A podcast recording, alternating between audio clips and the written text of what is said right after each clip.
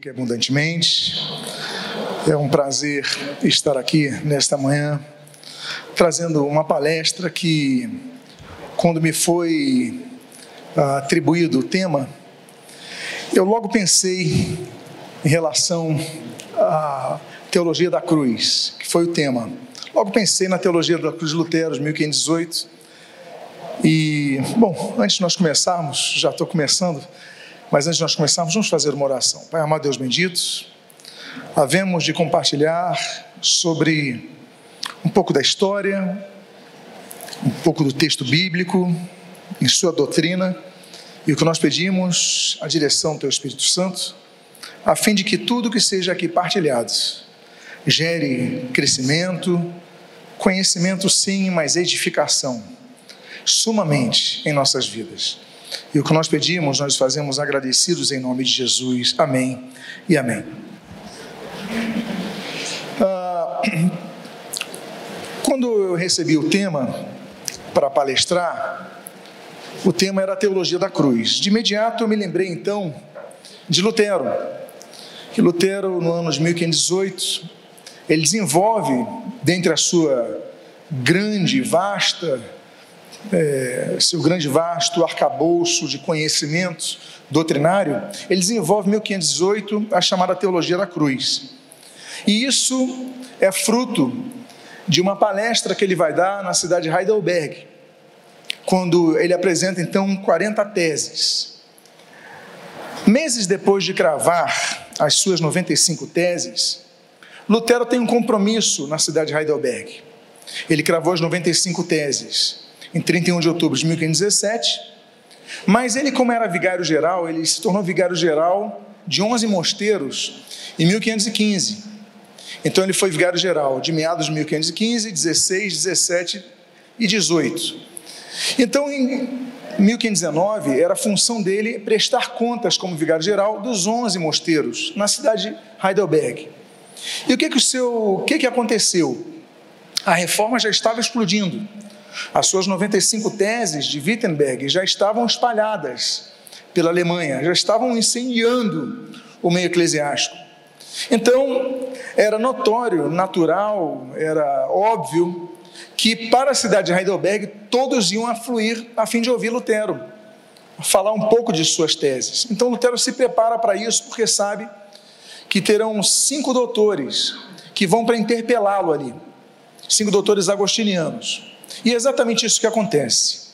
Então, marcado para o dia 26 de abril de 1518, no domingo de Jubilate, que é o quarto domingo depois da Páscoa, Lutero então apresenta o seu relatório e aqueles doutores agostinianos começam então a interpelar Lutero em relação à doutrina da justificação pela fé, que vai começar a se desenvolver né, em 1515, que se expõe um pouco dela já nas 95 teses de 1517 e Lutero então vai escrever um pouco mais em 40 teses aqui. Então Lutero, ele enfrenta eles e o foco é a teologia da cruz. Por isso que eu estou citando Lutero na abertura desse nosso estudo. O foco de suas 45 teses era a teologia da cruz, confrontando aqueles a quem Lutero chamava de teólogos da glória. Não estou falando da teologia da glória na cruz, mas os teólogos da glória, Lutero dizia que eram pessoas que, no entendimento do reformador alemão, eles buscavam sua, pelos seus próprios méritos, a glorificação humana, a sua salvação. Então, olha, você vai conseguir ser salvo se você fizer isso, se você fizer aquilo, se você fizer aquilo, se subir a escada de joelho, como Lutero subiu lá em Roma, a escala sancta, rezando um Pai Nosso a cada, a cada degrau, ou se você acender velas, ou se você fazer essa missa, ou se você pagar uma indulgência por outros, ou mais indulgências, até mesmo por si próprio. Então Lutero falou, mas isso é uma, é uma espécie de tentativa de glorificação humana da salvação pelos seus próprios méritos, e não. Nós não somos salvos pelos nossos méritos, nós somos salvos pelos méritos de Cristo na cruz do Calvário. Por isso que Lutero, então, ele começa a chamar os teólogos que entendem que a salvação é exclusivamente pela fé em Cristo da cruz do Calvário, e de teólogos da cruz, contrapondo esse texto aos teólogos da glória. E aí Lutero, então, ele escreve na tese 21. O teólogo da glória afirma ser bom o que é mal e mal o que é bom. O teólogo da cruz diz as coisas como elas são. Justo não é quem pratica muitas obras, mas quem sem obra muito crê em Cristo. Essa tese, a primeira eu só citei para você ver os dois tipos de teólogos que Lutero então começou a mencionar. E a última eu citei, a de número 25, para mostrar que a justificação não é pelo, pelas muitas obras que nós fazemos, mas é pela nossa fé em Cristo. Então Lutero vai focar a salvação unicamente em Cristo. E aí, nela ele vai centralizar a, teolo, a teoria, a teoria, a teologia dos méritos da cruz, Cristo na cruz, nas demonstrações das teses debatidas no capítulo de Heidelberg, que ele vai escrever na volta daquela cidade. Ele diz o seguinte: Pois a justiça de Deus não é adquirida através de atos frequentemente repetidos. Então, reza 25 Pai Nossos, 15 Ave Marias. Isso é vão, é tudo vão. Não é adquirida através de atos frequentemente repetitivos, como ensinou Aristóteles, mas é infundida pela fé. Pois o justo vive a partir da fé, Romanos 1,17.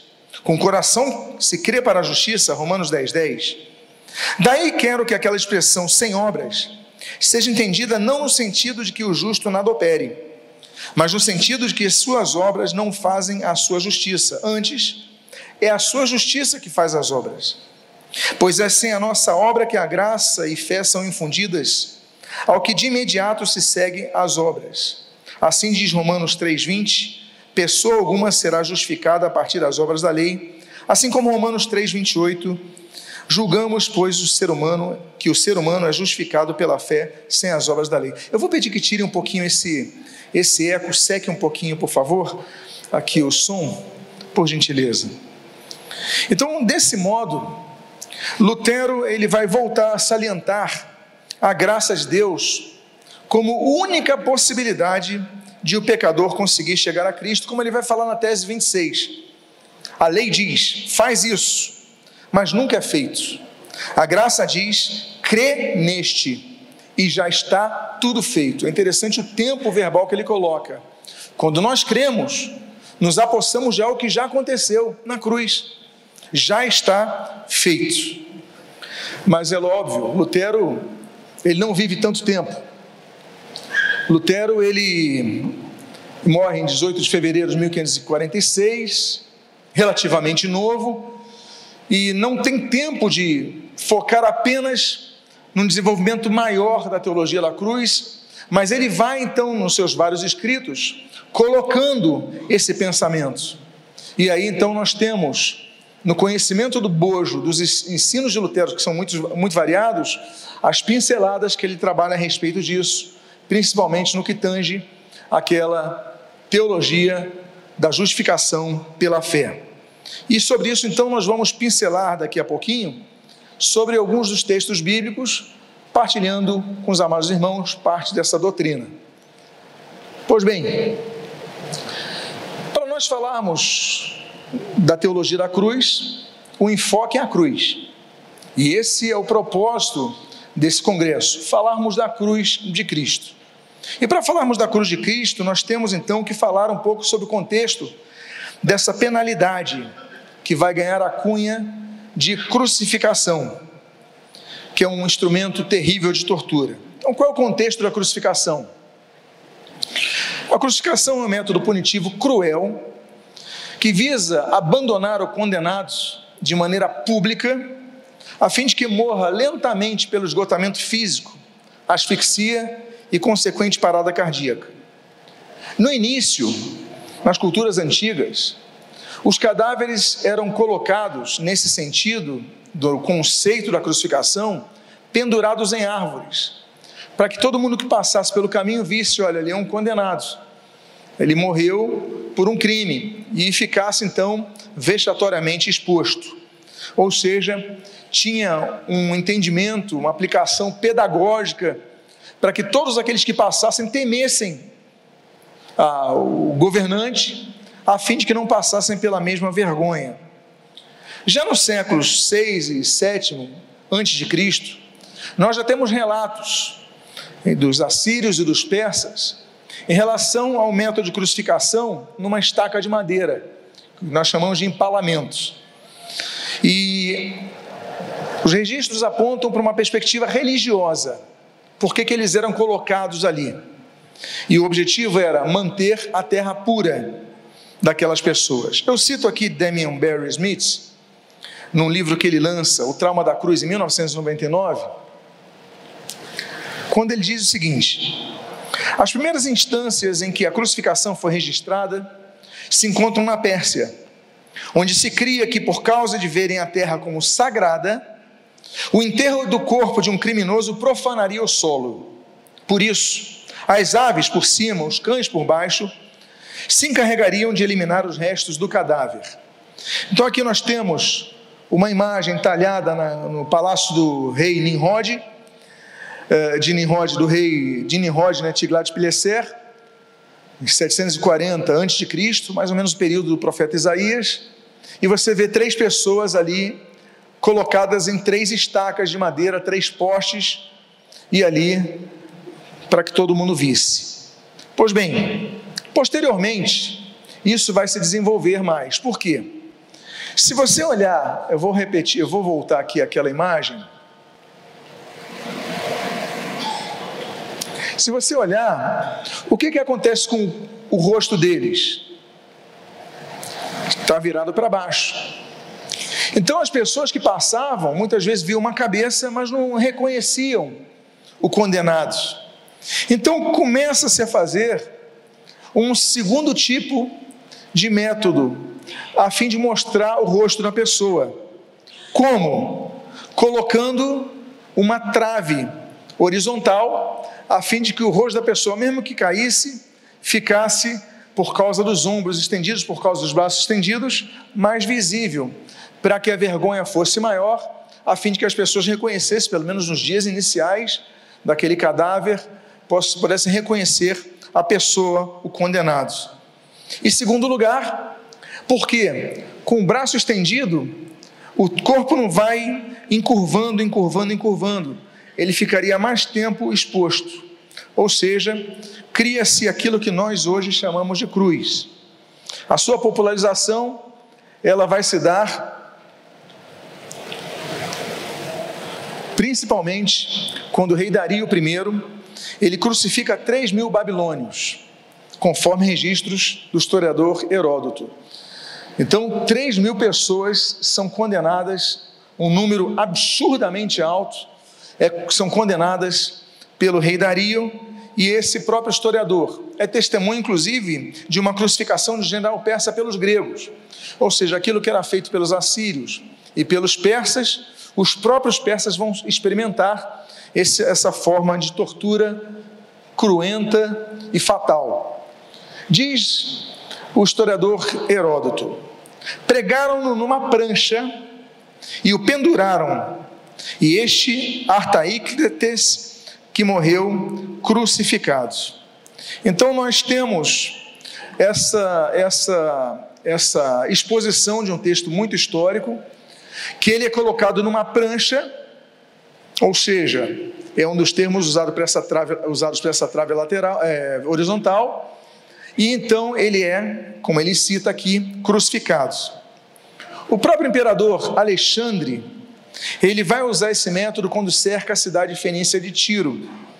E ele vai então influenciar os romanos. Então isso vai se popularizando. Ele vê as ideias dos persas, né, ele tem conhecimentos assírios, ele usa em tiro, os romanos adotam isso. Ainda que os romanos não crucificassem cidadãos romanos. Jesus foi crucificado porque não era cidadão romano. Paulo, por exemplo, não teria sido crucificado porque era cidadão romano. Então eram certos criminosos que eram crucificados por causa disso. Aí você fala, mas isso então não chegou a Israel. Não chegou a Israel sim. Flávio José, o historiador, ele aponta a ordem de um dos descendentes dos Macabeus. Interessante que os Macabeus surgem para trazer libertação para os judeus e lhes trazem. Israel fica independente por um tempo, mas as gerações vão passando. E quando esse homem assume, tem uma revolta popular e ele manda crucificar 800 judeus para debelar esta, esta revolta popular. Então, os próprios judeus também usaram de crucificação. Não era algo é, inédito quanto à crucificação de Jesus, o conhecimento das crucificações em Jerusalém. É, no, no próprio Calvário, provavelmente por ser uma colina bem em frente à entrada, a uma das entradas dos muros. Agora, como é que eram as crucificações? Então, nós temos que falar dos tipos de cruzes. Na época de Jesus, havia existiam vários tipos de cruzes, mas na época de Jesus existiam quatro tipos de crucificações que aconteciam e que foram recebendo nomes de mártires cristãos. A primeira delas é a chamada crux simplex. Aí você fala, mas não tem travessão e é chamada de cruz. Sim, originalmente a cruz não tinha dois pedaços de madeira. Nós no português, as línguas latinas e, e, a compreensão geral é que cruz tem que ter dois pedaços de madeira. Mas a crux simples, esse, esse pedaço de madeira para a pessoa ser estirada e morta com o passar do tempo, como já citado aqui, era chamada de cruz. Depois que o conceito vai é, se popularizar e se estabelecer como dois pedaços de madeira. Mas em princípio temos a crux simplex, depois nós temos um segundo tipo de cruz, a cruz, a crux decussata, também é chamada de cruz de Santo André, pelo que a tradição aponta ter sido esse tipo de cruz a experimentada por aquele apóstolo. Essa cruz em forma de X, como você pode ver na imagem, e também gera grandes sofrimentos. Nós temos um terceiro, um terceiro tipo de cruz das crucificações que existiam na época de Jesus, que era a crux comissa, também chamada de cruz de Santo Antônio, por causa daquele personagem da história que é assim crucificado. Essa cruz, ela é em forma de T, da letra T.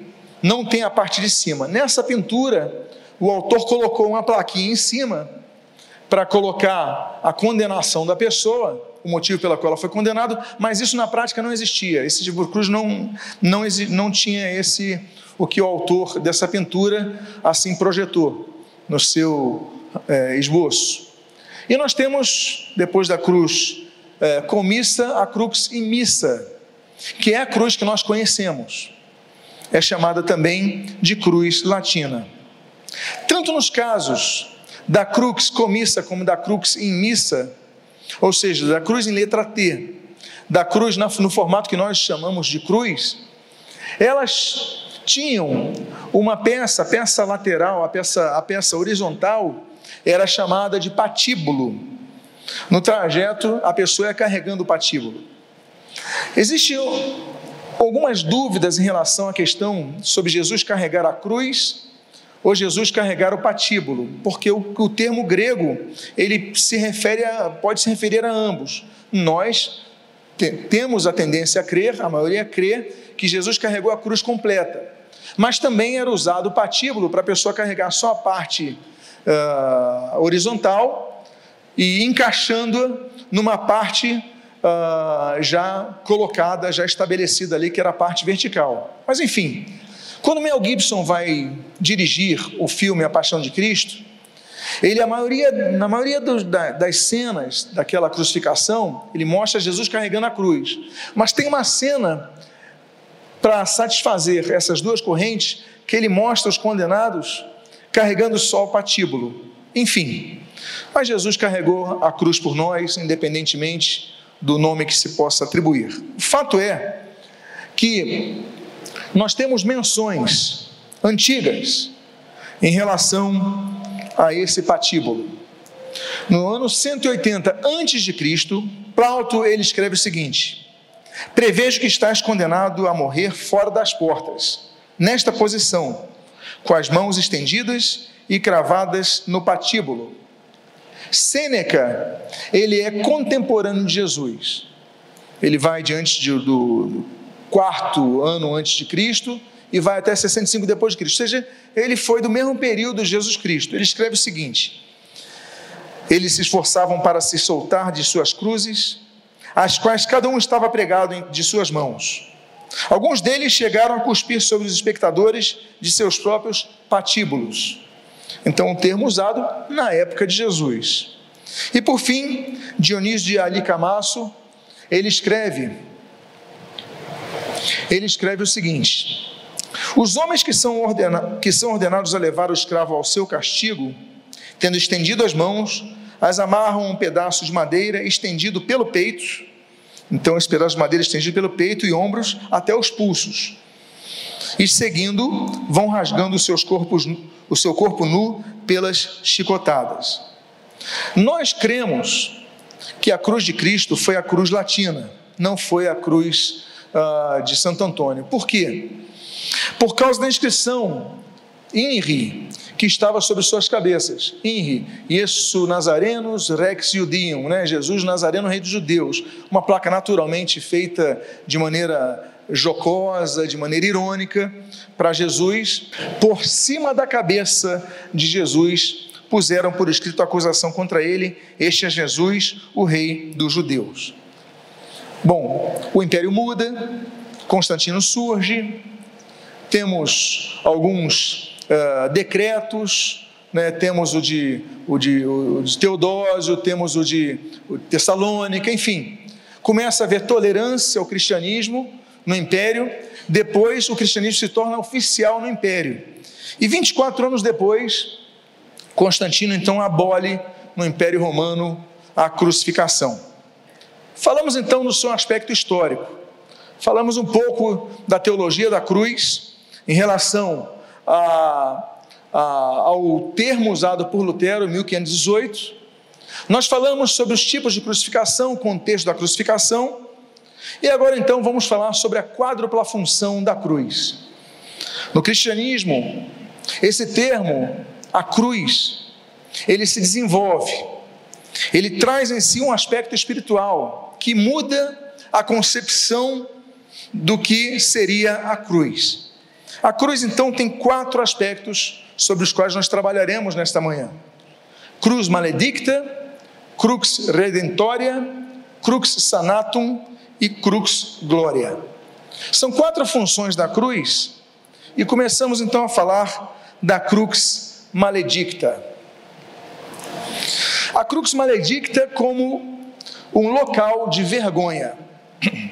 O texto de Hebreus, capítulo 12, versículos 1 a 2, diz assim: Portanto, também nós, visto que temos a rodear-nos tão grande nuvem de testemunhas, livremos-nos de todo o peso e do pecado que tão firmemente se apega a nós, e corramos com perseverança a carreira que nos está proposta, olhando firmemente para o autor e consumador da fé, Jesus, o qual, em troca da alegria que lhe estava proposta, suportou a cruz sem se importar com a vergonha e agora está sentado à direita de Deus.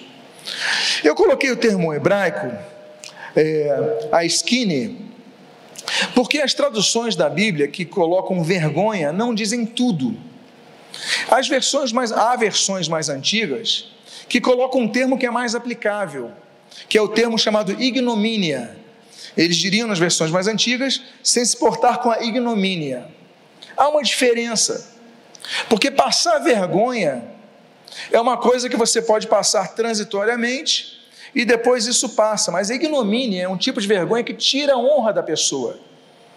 A pessoa é tão é exposta a uma vergonha tão máxima e pública que a ignomínia é uma vergonha pública. A vergonha em si pode ser localizada, pode ser restrita a um pequeno grupo. Ignomínia é quando todos vêm. Então, por isso que o termo grego é importante nós vermos, porque a esquina significa ignomínia, que aponta a uma grande humilhação a qual Jesus passou. Não foi uma vergonha qualquer, foi algo terrivelmente desonroso.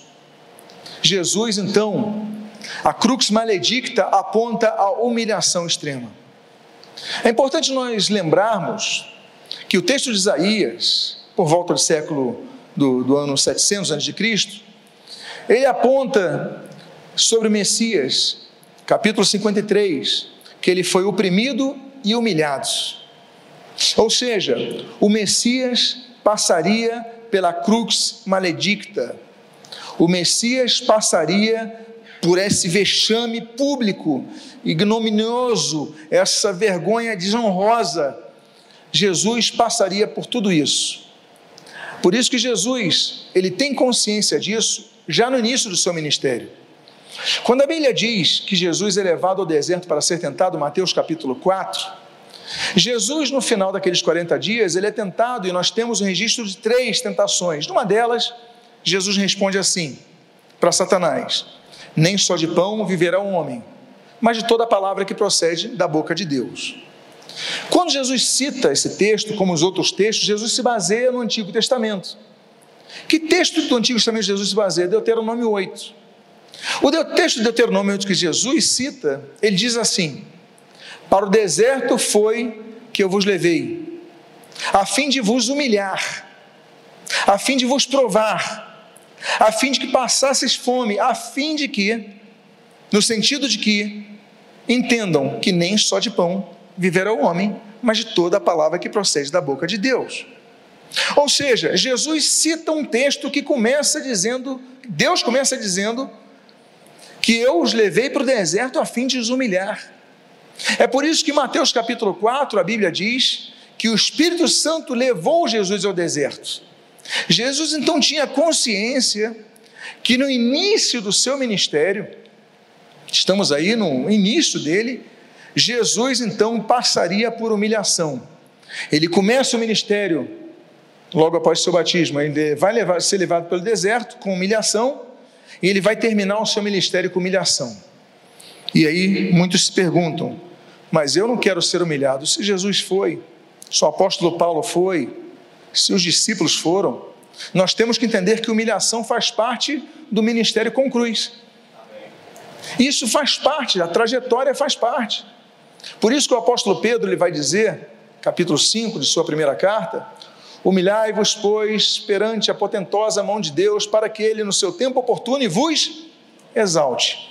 Ou seja, se humilhem diante da potentosa mão de Deus, da poderosa mão de Deus, porque no tempo oportuno Ele vai os exaltar. A crux maledicta, ela também é um local de tentação. A Bíblia diz, Mateus capítulo 27, versículos 41 a 42, de igual modo, os principais sacerdotes com os escribas e anciãos, zombando, diziam: Salvou os outros, a si mesmo não pode salvar. É rei de Israel, que desça da cruz, e então creremos nele. Jesus podia descer da cruz? Podia. Jesus podia nem ter ido à cruz? Podia. Ele tinha poder para mandar os seus anjos, legiões, mas ele suporta aquela cruz, ele os representa naquela cruz, ele passa pela crux maledicta, e já vamos ver por quê, um dos motivos pelos quais ele passa.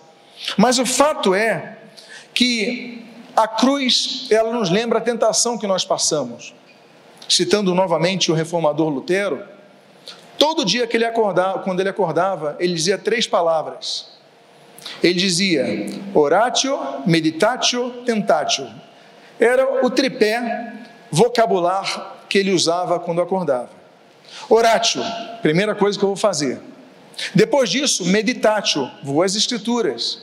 E depois disso, tentatio, vou enfrentar as tentações. Todos nós somos tentados. Ainda que 1 Coríntios diga que nós entendamos que Deus provê o livramento. Nós decidimos se cedemos ou não. Mas o fato é que Jesus foi tentado naquela cruz, esse texto diz claramente: olha, se você, a gente vai querer em você se você descer essa cruz. Mas Jesus, ele foi fiel na cruz. Ele foi fiel antes, ele foi fiel no seu chamado, quando cerca de 30 anos de idade, ele foi fiel durante a tentação dos 40 dias ali, naquele deserto de Jericó, ele vai ser fiel em todo momento e na cruz, quando ele grita e brada, está consumado, ele demonstra a sua fidelidade. Amados irmãos, ser fiel a Deus é uma demonstração que nós apresentamos quando nós somos tentados. Porque sermos fiéis a Deus quando não sofremos, tentar é fácil. Ser fiel a Deus, sentados numa poltrona com ar-condicionado, é, ouvindo a palavra, cantando louvores. Agora, a fidelidade é mostrada lá fora. A Bíblia diz, Números 12, Moisés era fiel. A Bíblia diz em Jó capítulo 1 que ele era fiel. A Bíblia fala que Daniel era fiel no capítulo número 6. A Bíblia vai falar que Antipas, Apocalipse 2, é fiel. A Bíblia vai falar, citar o termo fulano era fiel em vários textos. Mas o que me chama a atenção é que no capítulo que fala da glorificação de Jesus, Apocalipse capítulo 1, o Senhor Jesus é apresentado a João ali na ilha de Patmos, Patmos como testemunha fiel. Isso, numa leitura rápida, talvez não nos chame muita atenção, testemunha fiel. Mas se nós entendermos o termo grego para testemunha, nós vamos entender um pouco mais dos ecos do Calvário. Porque a palavra grega para testemunha, o português nós vamos entender claramente. Olha só como, como é que é o grego, está no grego a palavra testemunha: mártir. Mártir. O que é um mártir? Aquele que morre por causa de sua fé, não é isso? Ele, ele, ele, ele expõe a sua vida, apresenta a sua vida em prol da defesa de sua fé. Ele é um mártir. Então, quando a Bíblia no grego coloca testemunha fiel, ela podia ter sido traduzida como mártir fiel, porque Jesus foi fiel até a morte e morte de cruz. Então, nós temos esse entendimento. Daí que o texto, na carta escrita aos esmirnienses, no capítulo 2, versículo 10 de Apocalipse, a Bíblia diz: ser fiel até a morte e dar-te-ei a coroa da vida. Isso é interessante, a coroa da vida. Grave o termo coroa. Quem é fiel até a morte ganha uma coroa, a coroa da vida.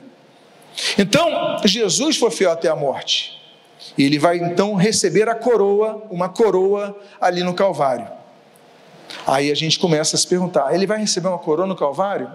Já vamos trabalhar os textos bíblicos a respeito disso. Mas a crux maledicta, ela também é um local de maldição assim também como é um local de mudança de estado espiritual. Deus já declarara que quem fosse pendurado no madeiro seria maldito. O texto de Deuteronômio, capítulo 21, nos versículos 22 a 23, o texto diz assim: Se alguém tiver cometido um pecado que é passível da pena de morte, e tiver sido morto, e vocês o pendurarem no madeiro, o seu cadáver não deve permanecer no madeiro durante a noite. É preciso sepultá-lo no mesmo dia, pois o que for pendurado no madeiro é maldito. É importante dizer que no hebraico a palavrinha traduzida como madeiro é etz. Etz significa árvore também. Aquele que fosse pendurado, o texto então vai dizer, numa árvore, de maneira exposta a todos, seria maldito, num pedaço de madeira seria maldito. E esse texto, então, vai mostrar que Jesus vai se fazer maldição por nós. Olha que frase, muitas vezes difícil de alguns entenderem. Mas é importante nós notarmos algumas questões. Em primeiro lugar, nós falamos da lei mosaica, citamos Deuteronômio 21. Mas a Bíblia diz em Romanos capítulo 10 que a fim da lei, o fim da lei é Cristo. Quando Paulo escreve o fim da lei é Cristo, ele usa uma palavrinha para fim chamada telos.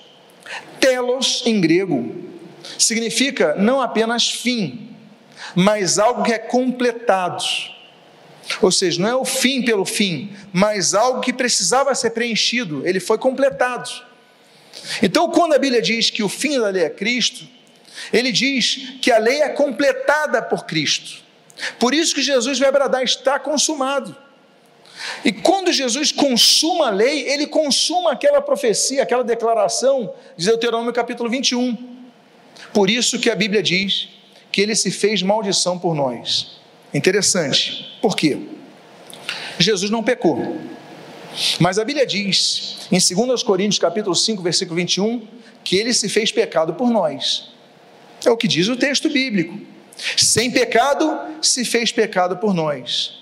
E na cruz, Jesus se fez maldito por nós, por quê?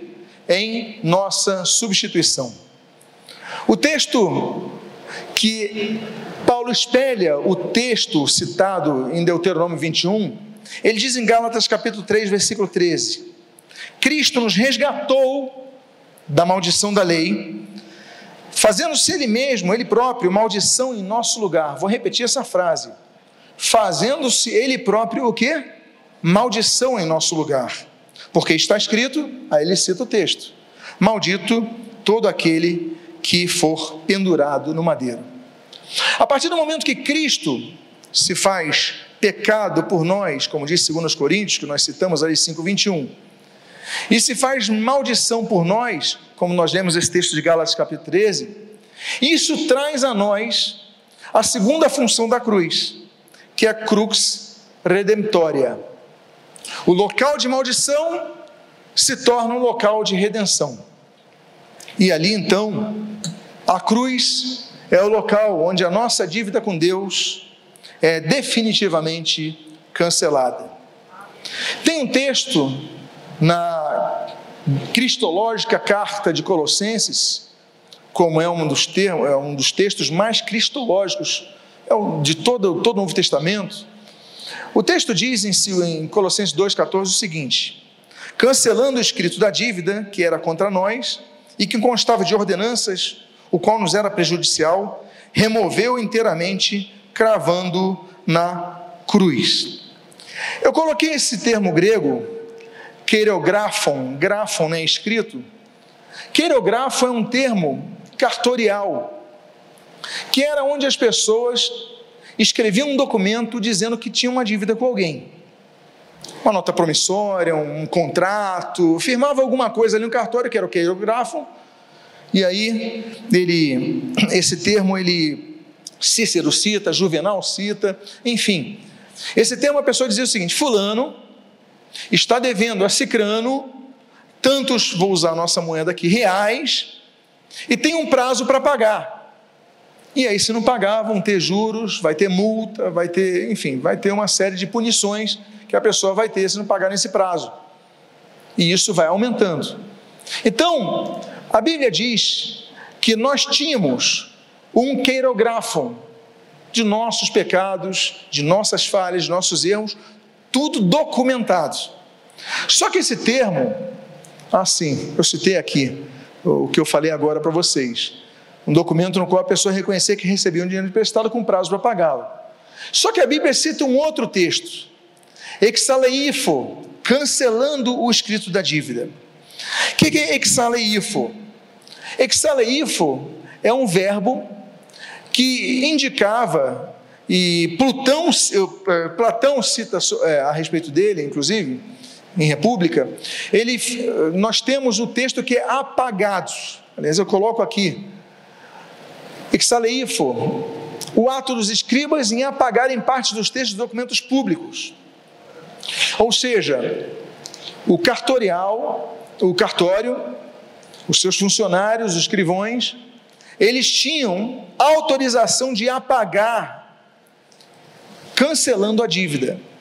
Então, o que, que esse texto de Colossenses nos mostra? Que nós tínhamos uma dívida com Deus, mas que ela foi exaleifo, ela foi apagada.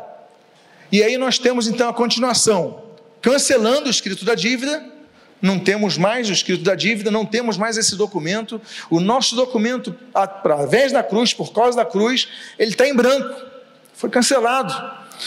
E a Bíblia diz: cancelando o escrito da dívida que era contra nós, que constava de ordenanças, o qual nos era prejudicial, removeu, coloco mais um terminho grego aí, airo, inteiramente, cravando-o na cruz. É muito importante também notarmos isso. Isso tem a ver com a teologia da cruz de Lutero. Por quê? Airo significa retirado à força. Mas quando, como mencionado há pouco uh, sobre o auristo, é uma ação completa. E se encontra no auristo, ou seja, não, não precisa ser feita de maneira paulatina. Lutero, ele lutava para dizer a justificação é feita de uma vez só, pela fé em Cristo. Você não precisa, volta a dizer, subir a escadaria da penha, ficar acendendo vela, rezar tantos Pai Nossos, tantas Ave Marias, isso e aquilo. É pela fé em Cristo, e você tem o seu escrito da dívida cancelado imediato. O termo grego, airo, está no aoristo, feito de uma vez por todas. Então nós não temos mais dívida. Jesus já rasgou naquela cruz. Agora, por causa disso, a crux, que era maledicta, e na sua segunda função, ela é redentória, o texto mostra que a cruz então é o local de justificação. A Bíblia diz em Romanos capítulo de número 5, versículo 1, versículo 9, versículo 10 o seguinte: Justificados, pois, mediante a fé, temos paz com Deus, por meio de nosso Senhor Jesus Cristo. Logo, muito mais agora, sendo justificados pelo seu sangue, seremos por ele salvos da ira. Porque se nós, quando inimigos, fomos reconciliados com Deus mediante a morte do seu filho, muito mais, estando já reconciliados, seremos salvos pela sua vida. Amém. Já aponta para a cruz de novo. A justificação, eu coloquei esse termo daí, de caiotentes, de caió, de caió é inocentar. Justificar é inocentar. Por isso que Paulo fala que o nosso escrito da dívida foi cancelado, foi extinto, não tem mais nada. Foi cancelado. Nós somos justificados pela fé, ou seja, inocentados pela fé. E isso é importante nós termos, porque muita gente não se perdoa quando Cristo já, já o perdoou. Claro, vamos falar um pouco do arrependimento, da fé em Cristo, naturalmente, mas o fato é que já fomos justificados. Então, esse símbolo, e mostra, ele fala, temos paz com Deus. A Bíblia fala que Deus, Romanos 15, Deus da paz. A Bíblia fala, Romanos capítulo 1, é, paz de Deus. E a Bíblia fala nesse texto de Romanos capítulo 5, paz com Deus. Ou seja, o nosso objetivo é ter paz com Deus. Qual é o problema? O pecado. Isaías 59 diz que os nossos pecados fazem separação entre nós e nosso Deus, de modo que Ele não nos ouça. Pois bem, então como nós somos, nós passamos da crux maledicta, nós falamos sobre a crux redentória, e uma vez que nossa dívida foi cancelada, foi anulada, foi extinta, foi apagada, e nós então, por causa disso, fomos declarados inocentes, justos perante Deus, é que nós passamos para a terceira, terceira função da cruz.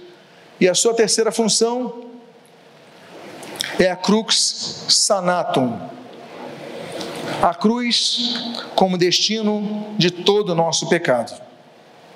O texto de Isaías, capítulo 53, versículos 4 a 6 e versículo 7, na sua segunda parte, diz assim: Certamente Ele tomou sobre si as nossas enfermidades e as nossas dores levou sobre si. E nós o considerávamos como aflito, ferido de Deus e oprimido. Mas ele foi traspassado por, nossas, por causa das nossas transgressões, esmagado por causa das nossas iniquidades. O castigo que nos traz a paz estava sobre ele, e pelas suas pisaduras fomos nós o que? Sarados.